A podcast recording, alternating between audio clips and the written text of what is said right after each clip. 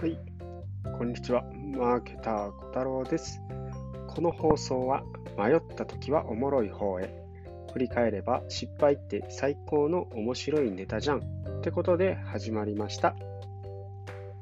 はい。えー、まあ僕今日初めて放送するんですけど、うーん、まあどういった内容を配信していくかって言ったら、ちょっとマーケット、もうあのマーケットティングについてちょっと放送していこうかなと思っています。で難しい感じでですね、放送するんじゃなくて、まあ、本当に、えー、小学生とか中学生とかでも分かりやすいような、えー、内容にできたらなというふうには思ってます。はい。えー、なのでですね、まだもまだまだこう配信未熟なんで、ちょっと分かりづらいなってことはあるとは思うんですけど、まあ、早速、ね、始めていきましょう。うんと、僕がですね、こう、SNS とかしてて、まあ、インフルエンサーとかですね、まあ、他の方がですね、まあ、ウェブマーケティングが今おすすめだよみたいなことを、まあ、よく言ってるんですけど、うーん、なんか、すごいウェブマーケティングっておすすめだよっって言われてることに対して、こうフォロワー数をすごく伸ばそうと、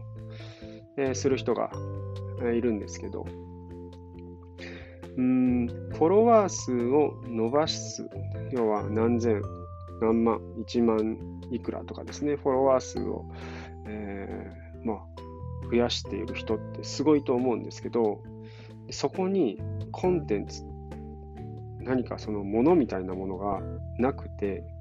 届けたいものがないのに、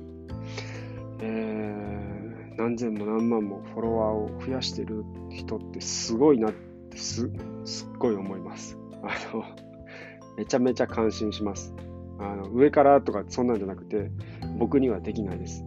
僕もあの Twitter と Instagram 最近始めたんで全然フォロワー数とかいないんですけど、まあ、フォロワー数がたくさんいるからって言ってあのー、まあ、それで飯食ってんのか、ん？フォロワー数がめちゃくちゃ多いからって、飯が食えてない人もいると思います。だから、ただめあのフォロワー数増やせばいいってもんじゃなくて、あのフォロワー数が少なくったって、まあ、そこを必要としてくれる人たち、まあ、例えばフォロワー数が1000人しかいなくても、その1000人の中の800人があなたを必要としているいれば、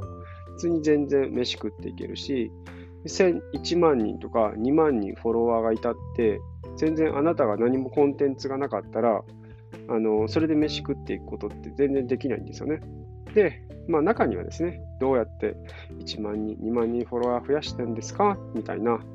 ことを言ってこられる方も出てくるとは思うんで、まあ、そういった方にですね、まあ、仕事を、まあ、そのコンサルとかをして、えー、お金を儲けるっていう方法もあるんですけど、まあ、それってあくまでそれに特化した、例えばツイッターであれば、ツイッターだけに特化した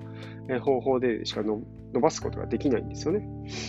なので、まあ、もっと簡単なのは、本当に自分でちゃんと自分のビジネス、リアルビジネスを持って、それを SNS でま集客していく。ってことがまあ大切かなと思うんですけど、だから、ウェブマーケができればそれでいい。っていうわけではなくって、マーケティングを、そもそもの、マーケティングを、え、理解する、うん。まあ、結構その木を見て森を見ずっていう方が多いなっていうイメージで、まあ、全体的に見た時のそのウェブマーケっていうのは一部であるので、その一部だけにとらわれるようなやり方をしていると、すごく、えー、効率が悪いやり方になってしまうので、まあ、あの、注意してくださいねっていう話をですね、ま、第1回目なんですけど、してみました。はい。なのでですね、あなたがもしうん、インスタグラムの方、ね、フォロワーを増やそう。ツイッターのフォロワーを増やそうと。フォロワーをね、増やすことばっかりに意識が傾いているとですね、あのちゃんとした商品の中身がですね、スカスカになっちゃいます。逆に言うと、中身がしっかりしたもの出してれば、あの勝手にフォロワー増えていくんで、まあ、そこまで、えー、考える必要はないかなと、でも僕には何にもないんだよ。学生だし、また大学して社会にも出てないのにっていう人が、まあ、あのー、コツコツ作っていけばいいんじゃないでしょうか。